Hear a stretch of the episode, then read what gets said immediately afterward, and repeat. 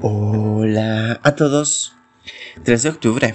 Y gracias a nuestro devocional Alimento para el Alma, hoy podrán escuchar Somos bendecidos cuando ofrendamos. Lectura devocional sugerida es Filipenses capítulo 4, del verso 10 hasta el 20.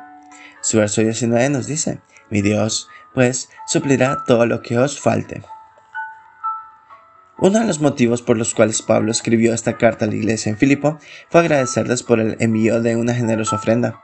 En gran manera me gocé en el Señor, que ya al fin habéis vivido vuestro cuidado de mí, de lo cual también estabais solícitos, pero os faltaba la oportunidad. Sin embargo, bien hicisteis en participar conmigo en mi tribulación. No es que busque dádivas, sino que busco fruto que abunde en vuestra cuenta. Pero todo lo he recibido y tengo abundancia. Estoy lleno habiendo recibido de Prafrodito lo que enviasteis, olor fragante, sacrificio acepto, agradable a Dios. Pablo les recuerda que ellos fueron los únicos que le ayudaron en diversas oportunidades, por lo que les manifiesta su gratitud. Pero también les dice algunas cosas muy importantes.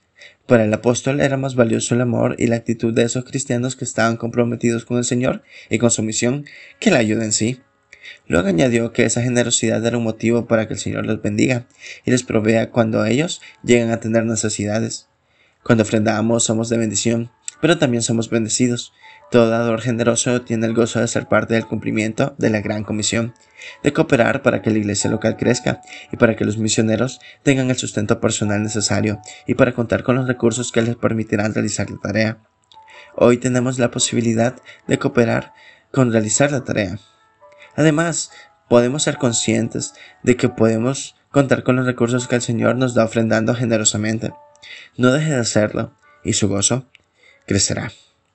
Devocional escrito por Rogelio Nonini, en Argentina. Resuelva ser un motivo de bendición con su ofrenda y será bendecido. Muchas gracias por escuchar.